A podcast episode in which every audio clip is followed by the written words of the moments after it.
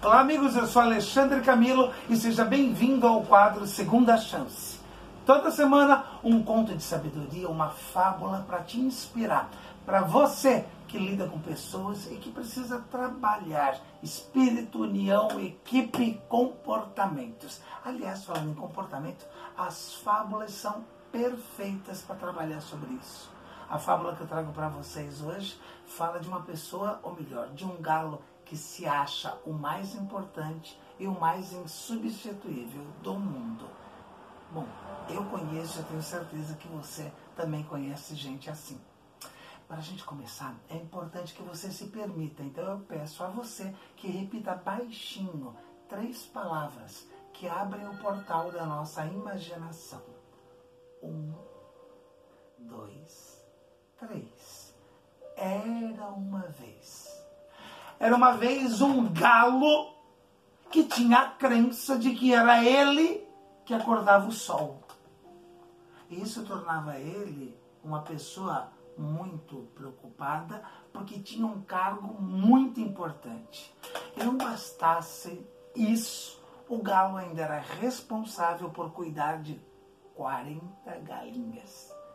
E galinha fala, ou melhor, cacareja. Nossa. Ficando nervoso, porque tinha que resolver muitas coisas e as galinhas vinham e ele dizia: eh, Vocês não conseguem fazer isso sozinho? Tudo depende de mim. Não basta que sou eu que tenho que acordar o sol. Sou eu. O sol é importante, mas o sol só se levanta porque eu, eu acordo o sol. Bom, tem um ditado italiano que diz que a mente sofre e o corpo chora. Pois é toda essa pressão na mente do galo veio para o corpo. Criou um processo grave de estresse. E pela primeira vez, o galo perdeu a hora. E quando o galo acordou, o sol já estava de pé. E naquele momento ele teve a maior decepção da vida dele, porque ele descobriu que ele não era tão importante quanto ele julgava que era. Com ou sem ele, o sol se levantava. A decepção deu lugar a um alívio tremendo. Segundos depois, com ou sem ele, o sol se levantava. Ou seja, ele não tinha essa responsabilidade. Ele podia viver mais leve. No instante em que ele descobriu isso, que ele virou essa chave, bom, as galinhas comentam isso até hoje, porque ele literalmente se transformou.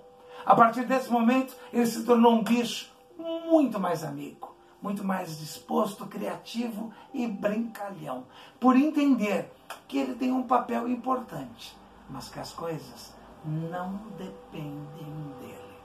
As galinhas agradecem até hoje o fato dele ter perdido a hora. E você? Conhece alguém que é assim? Que se sente muito importante? Ou isso já aconteceu com você de achar que tudo depende de você e um dia descobrir que não é bem assim?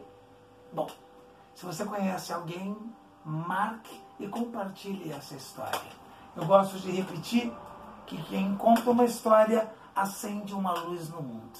Seja você também uma luz no nosso planeta. Conte e reconte histórias. A gente se vê por aí.